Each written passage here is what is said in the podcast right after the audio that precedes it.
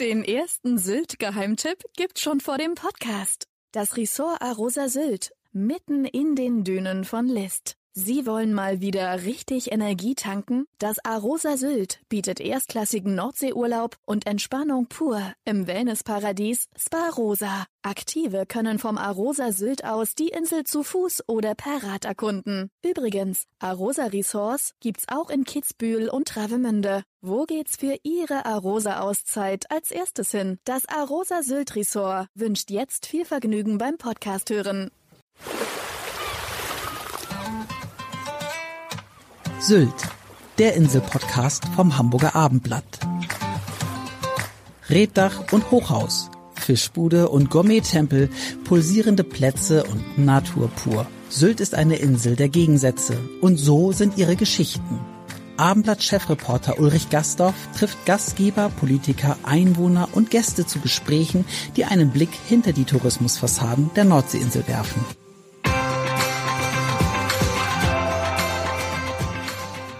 Herzlich willkommen zu einem neuen Podcast. Mein Name ist Ulrich Gastorf und heute begrüße ich Jörg Knör. Herzlich willkommen. Ja, ich fühle mich auch sehr willkommen.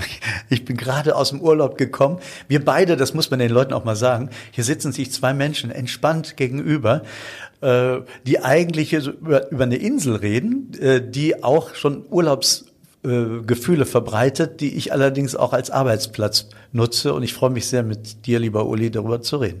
Ja, das freut mich auch sehr. Und ähm, vielleicht kannst du unseren Hörern mal erzählen, ähm, wann du das erste Mal eigentlich nach Sylt gekommen bist. Ach, das war mehr so eine Deportation. Oh Gott, was für ein Wort. Schrecklich. Was habe ich da gerade gesagt? Können wir das rausschneiden?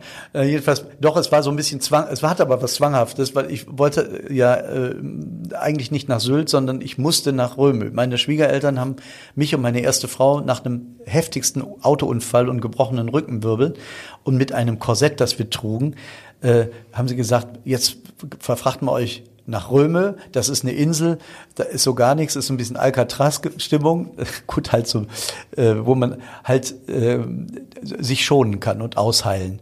Ja, da war wirklich gar nichts. Dann mit dem Auto über den Strand und, äh, und, und Fernseh gucken, da eine Sprache, wo man denkt, haben die den Ton auf rückwärts gedreht. Es war sehr unattraktiv und das Essen halt wirklich so ein bisschen eine Hotdog und, und, und so. Also, naja, äh, man wird dann so ein bisschen äh, äh, dämmert da so hin auf dieser Insel und dann kam dann kurz vor Ende jemand auf die Idee, wir müssen mal mit der Fähre rüber nach Sylt. Ach, sag ich, da war ich ja noch nie. So, und dann sind wir nach Sylt und ich mach's kurz. Es war wirklich so, wie früher, glaube ich, äh, Leute aus dem Osten mit der Mauer in den KDW gekommen sind und wussten von ihrem Supermarkt und dann sehen sie da plötzlich die Südfrüchte. Ich sah plötzlich Strände, die weiß waren.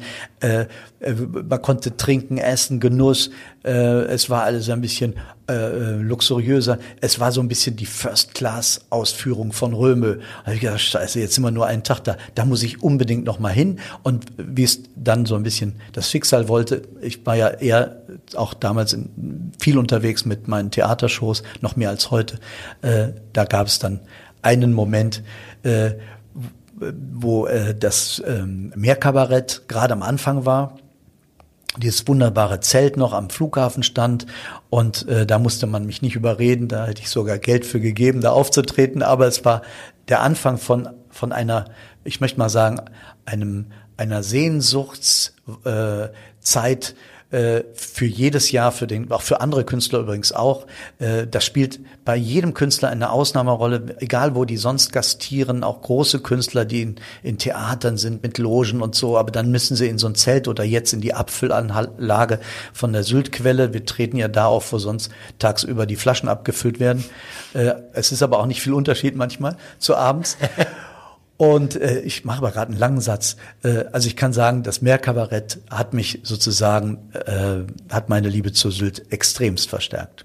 Das heißt, genau, du hast, glaube ich, schon, äh, das ist jetzt mehr als 25 Jahre her, als du den ersten Auftritt dort Tatsächlich. hattest. Ist das richtig? Das ist richtig. Und zu meiner gro großen Freude und auch zu meinem Erstaunen eigentlich hat mich dann der Joachim Wusso, der äh, jetzt diese ganze Geschichte leitet, äh, im, kurz vor Corona 2019 gesagt, äh, übrigens, Jörg, du bist mit äh, dem wunderbaren Götz Alsmann, äh, ihr seid die beiden, die am meisten äh, gastiert haben.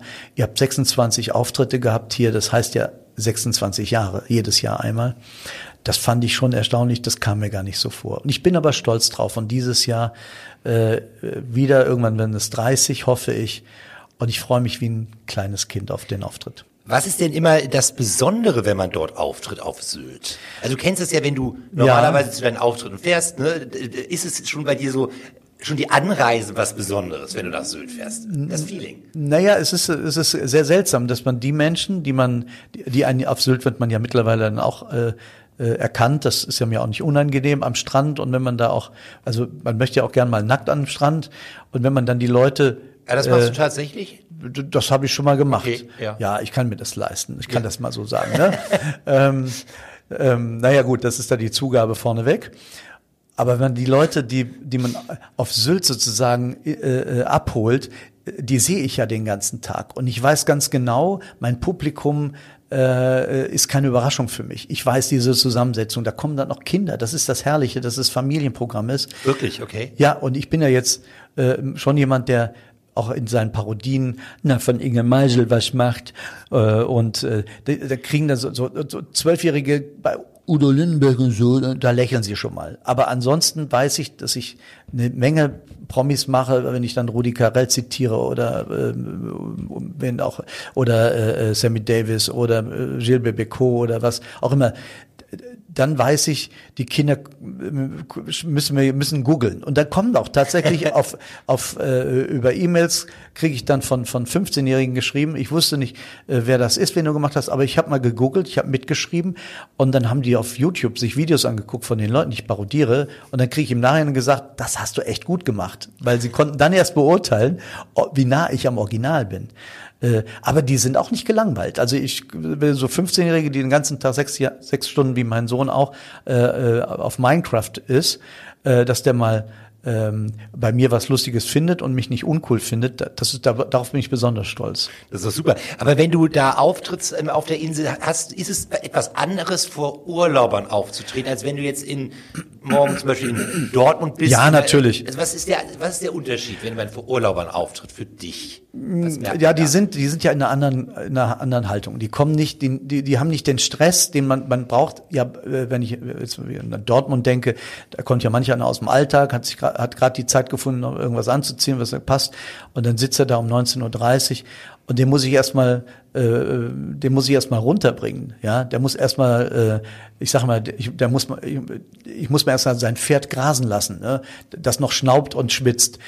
Da im Vergleich die, die Sylter äh, Urlauber, die, die sind schon stiefenentspannt. Was aber auch manchmal äh, schwierig ist, ich will ja eigentlich schon äh, nicht ein Publikum, was schon äh, seinen Rosé getrunken hat und, und zufrieden ist, wo ich denke, jetzt brauchen die mich ja eigentlich gar nicht mehr.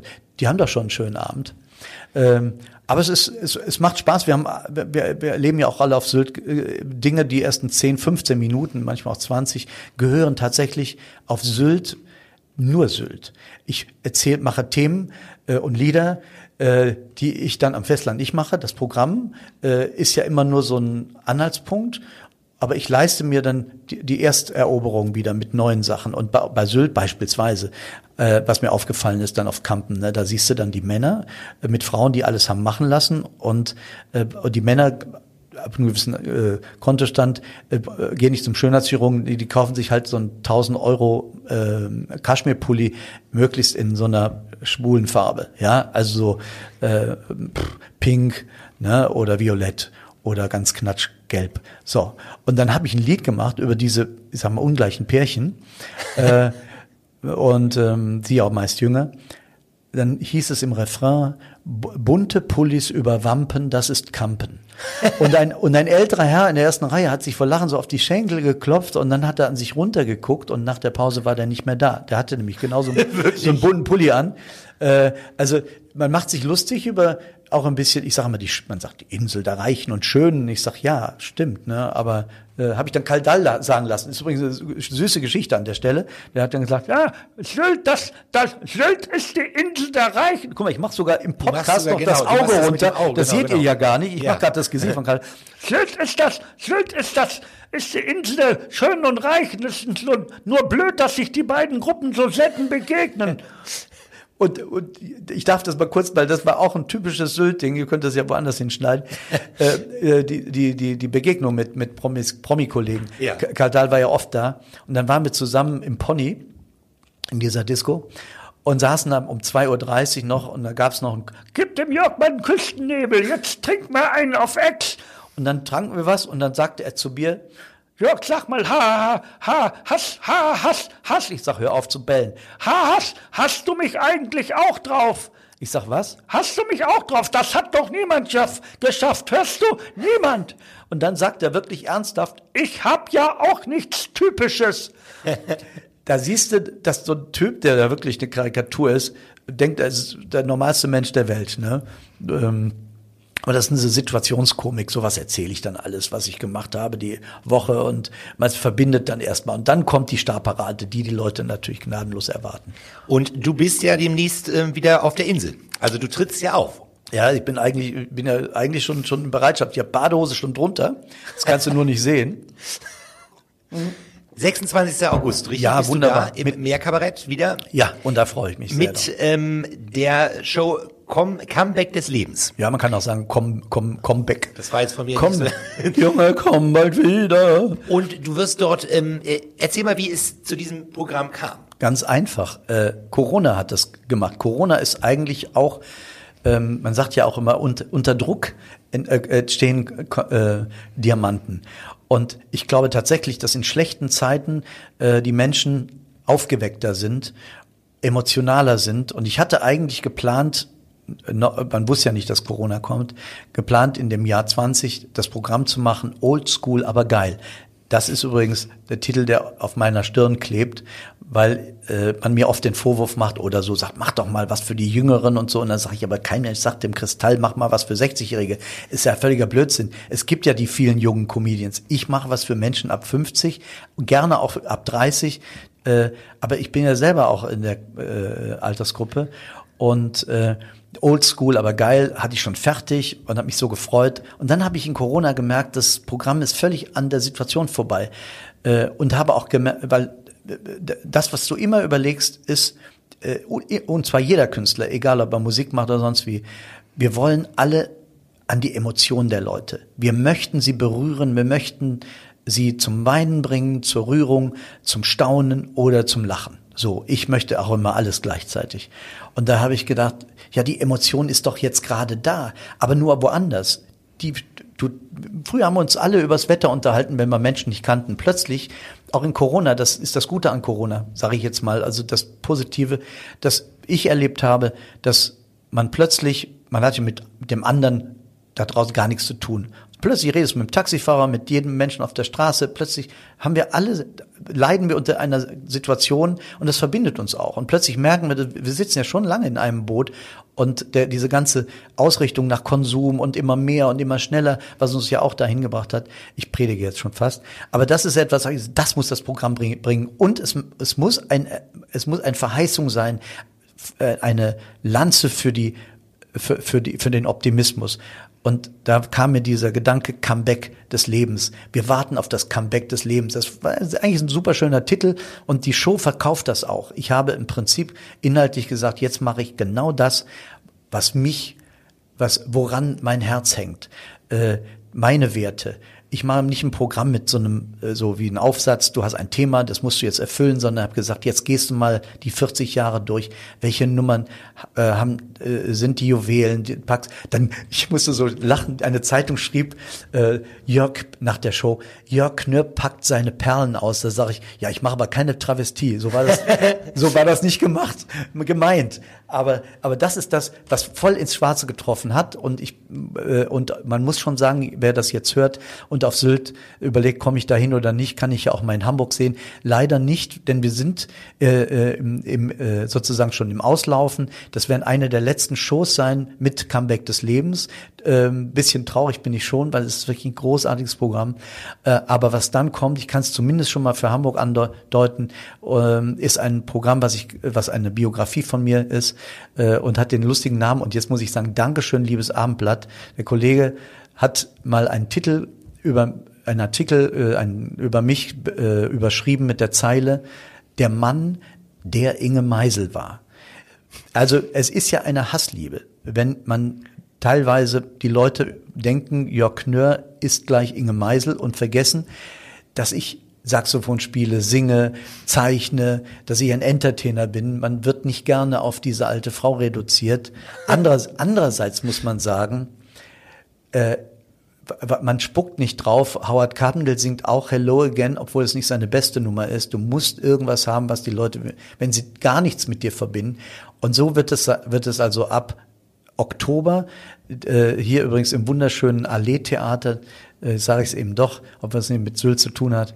Doch, gerne. Äh, das Allee Theater ist ein entzückendes, die Mini-Ausführung einer, einer Oper mit allem, was dazugehört, mit einem Orchestergramm, aber alles Miniatur, aber immerhin 150 Leute passen rein und ich bin äh, vom, 20, vom 19. bis 21. Oktober äh, dort in Hamburg Premiere mit Der Mann, der Inge Meisel war und das wird sogar ein richtiges Kinoerlebnis. Also ich arbeite mit großer Leinwand. Wir tauchen ein in die Vergangenheit der Fernsehzeiten von Harald Junke, Peter Alexander, aber ich gehe wirklich bis in die Gegenwart.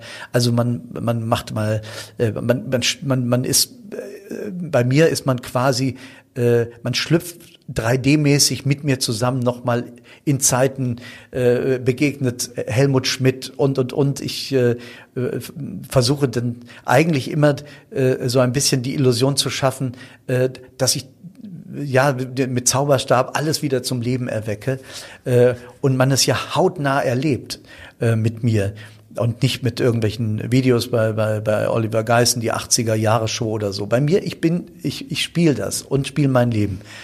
Ähm, so, das wird es geben. Also deswegen Comeback des Lebens zum letzten, mit zum letzten, einer der letzten Auftritte ist auf Sylt. Und da hat auch alles angefangen. Am, Im Juli letzten Jahres noch in der im Kongresszentrum, was ein bisschen nüchterner äh, ist als äh, als diese wunderbare Geschichte in Rantum. Und was ich, was ich auch auf Sylt halt tue, äh, aber da fragt der Uli bestimmt nochmal nach, weil es hat, glaube ich, auch erstaunt, dass ich auf Sylt äh, auch alle Programme schreibe, auch die, die gar nicht auf Sylt stattfinden, gibt's auch. Das heißt also, wenn du dir solche Sachen wie auch eben dieses, was in Hamburg dann spielt, der Mann, der Inge Meise war, ja. wenn du überlegst, was ziehe ich da genau auf, das da bist du auf Sylt und da kriegst du deine Inspiration, da schreibst du das, da bist du. Ja, also wenn, wenn mir zu Hause nichts einfällt, meine Frau sagt schon immer, ich habe schon ein Ticket gebucht. Ähm, also eins, das teurer ist als neun Euro, das macht, das tue ich mir nicht an. Und ja, es ist schon verrückt. Ne? Und äh, ja, und dann es, es ist, ist einfach schön. Ich, ich habe da auf Sylt so eine Art Klause, als wenn man sagt, ich habe, man, manche Autoren sagen, ich gehe in die Berghütte, das ist ja der Klassiker, und ich gehe halt nach Sylt. Und dann yeah. ist es das Witzige, es ist so wirklich Stereotyp. Wo machst du das? Ich sitz nicht dann in, in, äh, am Tisch, ich gehe mit meinem Handy raus, da gibt's dann ein Diktaphon und dann wirklich ernsthaft. Jedes Mal eine Nummer ist die Strecke vom Seepferdchen am Strand bis zum Sansibar, das ist exakt eine halbe Stunde Fußmarsch. Äh, leider sind dann immer viel Windgeräusche drauf. Wollte ich gerade sagen, ja. Ja, ja, aber ich höre das schon. Ich schreie dann immer die Nummern drauf. Echt? Okay. Ja. Und dann gehe ich wieder zurück und dann setze ich mich ins Seepferdchen oder ins Sansibar, wo ich bin, und dann höre ich ab und schreibe auf. Und manchmal, also ist es wirklich so, der eine, die eine, ich habe die Idee schon zu einer Nummer. Ich will dann irgendwie Arnold Schwarzenegger machen, der was äh, Umwelt und dann hast du la vista und dann sitze ich da und die Gäste gucken immer, wenn ich da äh, auch schon anfange, schon in die Stimmen reinzugehen, da denken die, hat der, hat er, hat er sie noch alle? Äh, ja, und dann kommt immer was bei raus. Das ist, äh, das ist Sylt. Das heißt, es inspiriert dich dann richtig, wenn du da am Strand diese Strecke ja, gehst, dass dir da diese Sachen das dann geht, das, es, es fliegt mir quasi zu wie wie äh, wie wie der äh, wie die Gischt. Also das ist wirklich eine eine ich möchte mal sagen eine Ideenflut. Ne? Also da ist wirklich äh, das sind meine Gezeiten. Ich krieg da richtig, ich weiß nicht, woran es liegt. Also es ist eigentlich fast lächerlich. Ich könnte ja woanders über den Strand laufen oder auch die Alster umrunden. Äh, aber auf Sylt ist so bei mir programmiert. Vielleicht ist das einfach so ähm, ist es einfach so, so eine, so eine Routine, die ich da habe.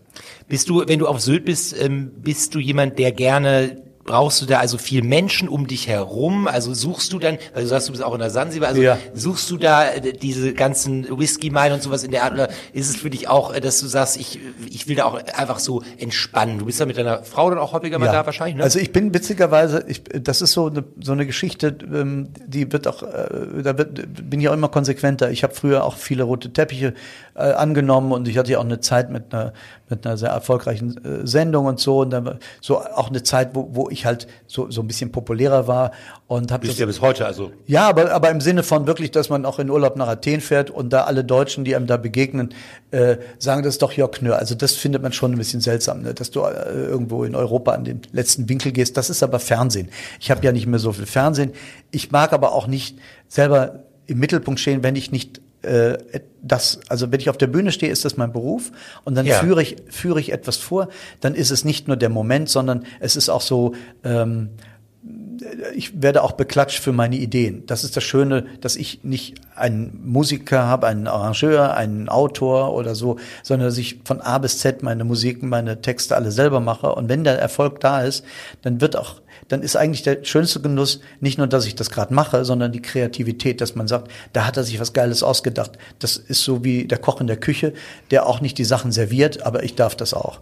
So und äh, ich liebe es dann auch wenn das kokett klingt, ist dann eher außerhalb der Bühne nicht im Mittelpunkt zu stehen. Da, da bin ich zu schüchtern. Äh, ja, ich find's peinlich. Ich find's so, ich, ich bin gerne der Beobachter. Ich bin, ich hatte mal ein Programm, das hieß Voyeur, das entspricht voll meinem, äh, meinen, meinen äh, Ambitionen. Ich bin ein, schon ein, ein neugieriger Mensch, der alles wissen will und alles sehen möchte und äh, verarbeite das. Aber ich bin schon kein Mensch, der sich, also ich werd, ich krieg, glaube ich, äh, ähm, äh, Angstzustände und Schweißtröpfchen, wenn ich da äh, äh, bei Gosch äh, zwischen den Leuten sitze. Ich finde auch, auch Gosch eine Marketingnummer. Äh, da habe ich mir schon auch schon was eingehandelt mit dem alten äh, ehrwürdigen Herrn Gosch, äh, mal zu diskutieren, woher denn, denn der der Matthias kommt, äh, der ja der auch bei ihm angeliefert wird und nicht direkt aus dem aus der Nordsee direkt kommt vor der Hütte. Aber ist ja auch klar. Ähm, Also bist du eher derjenige, der wirklich dann auch diese die Natur genießt auf Sylt, also der wirklich Absolut, äh, ich, äh, ich liebe, äh, das, das, das ist eigentlich das, das sagen aber auch Reiche, Arme und, und was auch immer, jeder, der da auf Sylt ist, äh, und, und, und noch, wenn er auch noch so blasiert ist, an äh, eins schafft Sylt auch immer, dass selbst der eitelste Mensch, der nur vielleicht hinfährt, um sein Auto zu präsentieren und sich selber mit der neuesten Sonnenbrille, der ist, hat doch auch der hat einen Moment, gegen den er sich nicht wehren kann. Das ist einfach diese unfassbaren Lichtstimmung, diese, diese Harmonie der Farben, äh, äh, diese, auch in, je, in jeder Tageszeit, das fängt mich immer ein und das muss auch jeden einfangen, der, der äh, sagt, ich kann mir alles leisten, aber das, the best in life is äh, for free. Und äh, wenn ich dann ähm, ich habe schon meiner Frau gesagt, wenn es das bloß gäbe, dieses Parfum, ich würde wirklich viel Geld für ausgeben. Diese Mischung, die, die, die macht mich an. Das ist, ich beschreibe mal den Geruch, gerade Ja. im, so im Sommer, erinnert mich an meine Kindheit. Das ist der Gesuch, Geruch von Muschelkalk, der die ganz, den ganzen Tag in der Sonne ge, ge, ge, gegrillt wurde. Dann kommt ein Abendwind, der diese, diesen Geruch von dem verbrannten Kalk mischt mit dem Jod des Wassers, der Salzigkeit und noch Resten von, Fr von Fritten, Öl und, und Sonnenmilch. Aber in einer Mixtur, wo man sagen kann, also diese letzten genannten ist ja hässlich, aber das alles ist für mich das Wort Sommer und Kindheit. Und wir wissen ja auch, Gerüche sind immer Erinnerungen an die Kindheit. Die, da, warum findet man zum Beispiel, äh, äh, ich mag zum Beispiel, wenn, wenn geteert wird auf der Straße, äh, das ist ja eigentlich unangenehm, aber ich habe halt äh, die schöne Zeit gehabt, als unsere Eltern das Häuschen gebaut haben und da wurde geteert und da waren wir halt klein und, und die Welt war schön und da roch dieses, dieses alles Aufbauen. So, so ist das halt, ne? Und äh, das ist Sylt für mich. Was ist dein äh, Lieblingsort auf Sylt? Ja, das ist eine gute Frage. Das ist, die ist ja nicht neu. Ich habe auch jedes jedes Mal denke ich, warum äh, äh, hast du da nicht was so ganz schnell parat? Ähm, es, also eigentlich würde ich sagen im Wasser, äh, weil man das nirgendwo anders haben kann. Ich äh, war jetzt gerade im Gardasee, da hat man einen schönen Pool und so äh, und das ist alles super. Aber die Nordsee und auch gerne so ein bisschen so kalt, äh, dass man so, so geschlechtslos wieder rauskommt.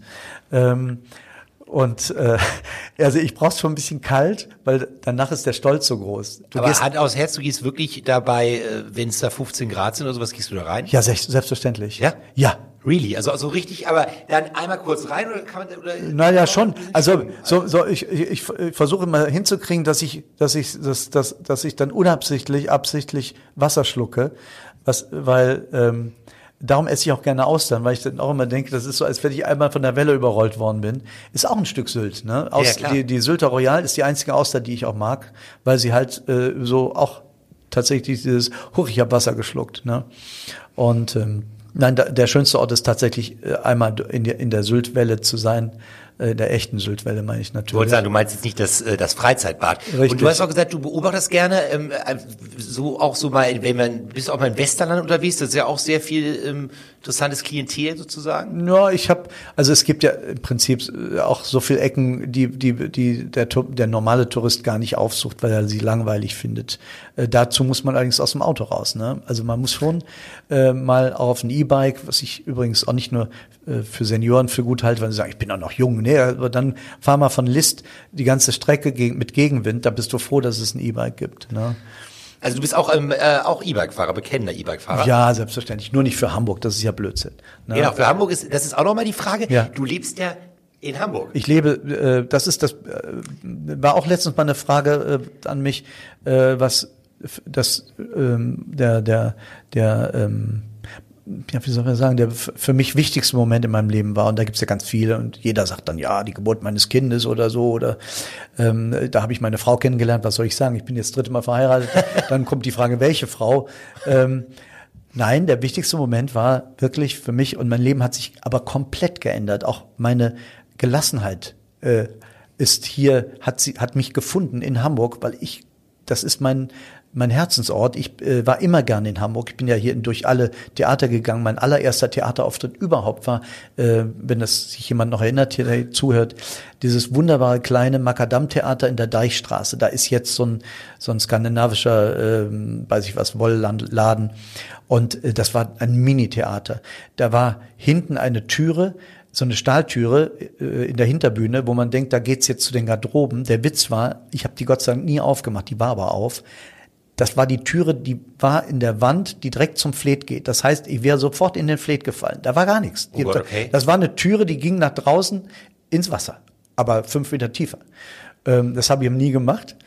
Und da habe ich meine allererste Show gemacht und dann gab es halt äh, Schmidt-Theater. Ich habe im Tivoli, Schmidt-Tivoli habe ich äh, die einzige CD, die ich mal aufgenommen habe, habe ich im Schmidt-Tivoli aufgenommen. Ähm, äh, Knör, äh, Knörsköpfe hieß die, glaube ich und gibt's noch bei eBay für zwei Euro. Das sollte okay, also kann man, investieren. Kann man nochmal kann man, kann man noch mal aufrufen? Ja, ja, genau, richtig. Und äh, ja, und dann ist man halt so überall mal gewesen. Und ich bin auch sehr gern, das darf ich ruhig sagen, weil ich spiele niemand gegeneinander aus, aber jedes Haus hat irgendwie was Besonderes. Wo man mir sehr treu ist, ist das Winterhuder Fährhaus. Das ist jetzt auch zufälligerweise sozusagen fußläufig von mir, weil ich bin vor seit April bin ich in oh ich habe mich ich bin jetzt geadelt, jetzt bin ich in Winterhude gelandet von Eimsbüttel und habe eine wunderschöne Dachwohnung, Schön. wohne da zur Miete, muss ich mal auch deutlich sagen, weil was soll ich das Geld, was ich mühselig auf dem Konto erarbeitet habe, äh, in 40 äh, Quadratmeter stecken, das kostet heute auch schon eine Million. Äh, dann sage ich mir, wohne ich lieber zur Miete und verfress den Rest, weil ich auch Hamburg sehr liebe für die vielen äh, gastronomischen, äh, für die ganzen, äh, ich bin damit so viel Gastronomen hier befreundet. Und äh, ja, was ich übrigens auch auf Sylt mache, ja, äh, ist halt gut essen, aber ähm, ich äh, glaube, fast jeder Gastronom, also die meisten bekannten Gastronomen haben alle schon von mir eine Knörikatur, entweder auf Stoffserviette oder auch sehr gerne auf Teller am Anfang ist es immer so ein Schock, dass gerade bei Italienern, was machen Sie mit dieser Teller? Da kann man doch nicht malen. Das kostet 10 Euro der Teller. Dann fange ich an zu zeichnen. Und meistens zeichne ich den Chef oder den, oder den Kellner. Und dann gucken sie, das ist ja gut, das ist ja gut. Und dann vergessen sie ganz und sagen, da können Sie hier noch ein Teller, noch ein Teller. Ich zeichne, also die Karikatur ist, ist, ist äh, hat mich auch ein bisschen, ich bin jetzt so ein bisschen fleißiger gewesen, arbeite auch an einem Kinderbuch. Schön. Ähm, also da hat Corona äh, tatsächlich so, so, so ein paar Sachen äh, äh, aus der Garage geholt, die ich da gesagt, die, das mache ich, wenn ich alt bin. na gut, jetzt habe ich es gemacht. Ne? Also ich habe ein paar Sachen schon verwirklicht und das ist auch gut so. Wie wichtig ist es eigentlich für dich, genau, während Corona ging das nicht auf der Bühne zu stehen, du stehst ganz viel auf der Bühne, du hast, glaube ich, im Vorgespräch zu mir gesagt, irgendwie 150 äh, Mal im Jahr oder so. So, so war das mal. Ja, aber du bist ja, ja. Also du, aber was ist, was ist für dich dieses Gefühl, auf der Bühne zu stehen?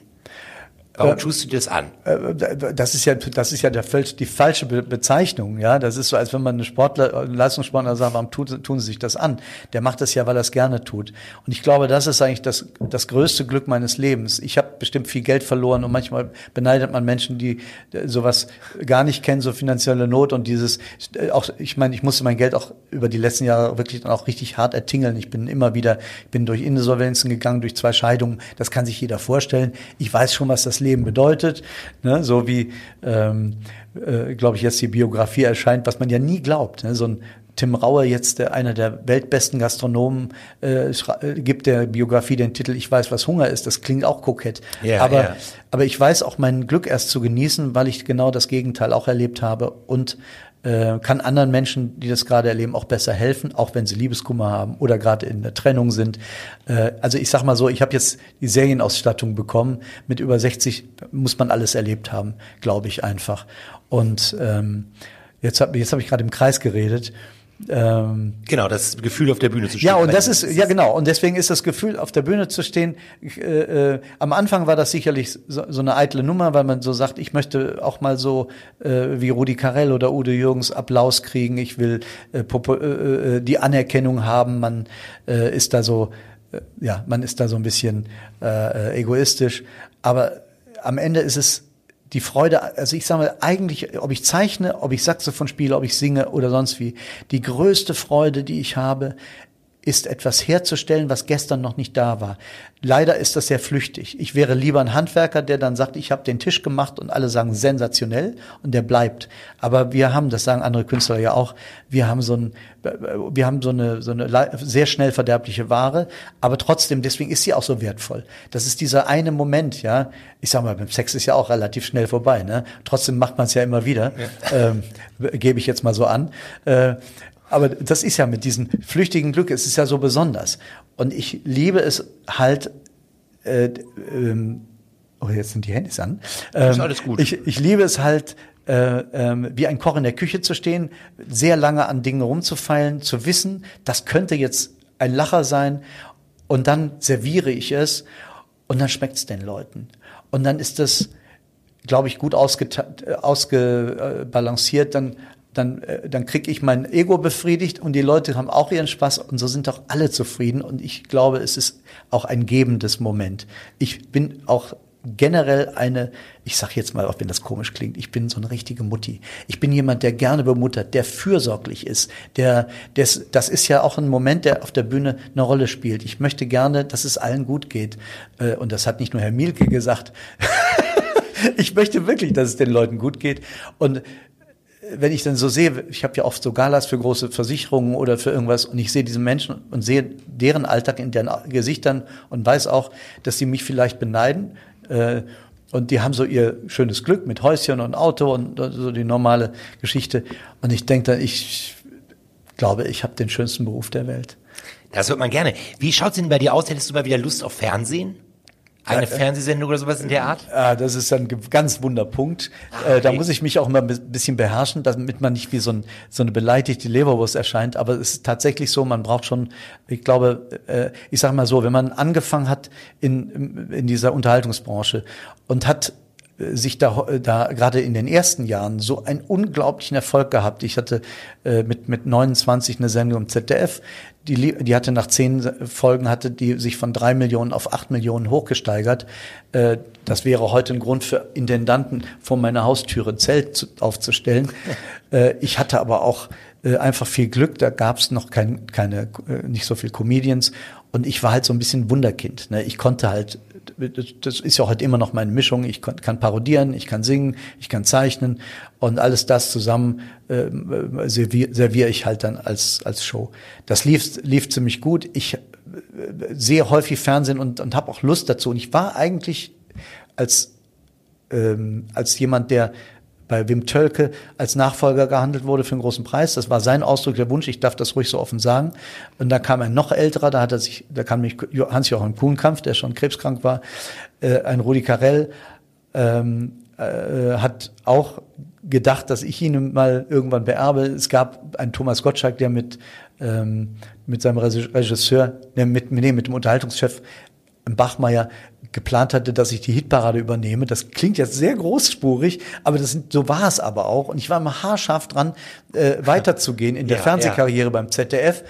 Und äh, dann kam ein neuer Unterhaltungschef und der sagte, ich sollte mich rar machen. Und ich dachte, es gibt's doch gar nicht. Ich bin gerade mal vier, fünf Jahre im Fernsehen. Es hat sich bewährt. Das ZDF hat wunderbare Zahlen. Hier fängt ja eigentlich eine Karriere an. Ja, klar. Aber das war, äh, hörte dann auf. Und dann war ich im Prinzip ab da nicht jemand, ich wollte Showmaster werden, eigentlich, das war das Ding.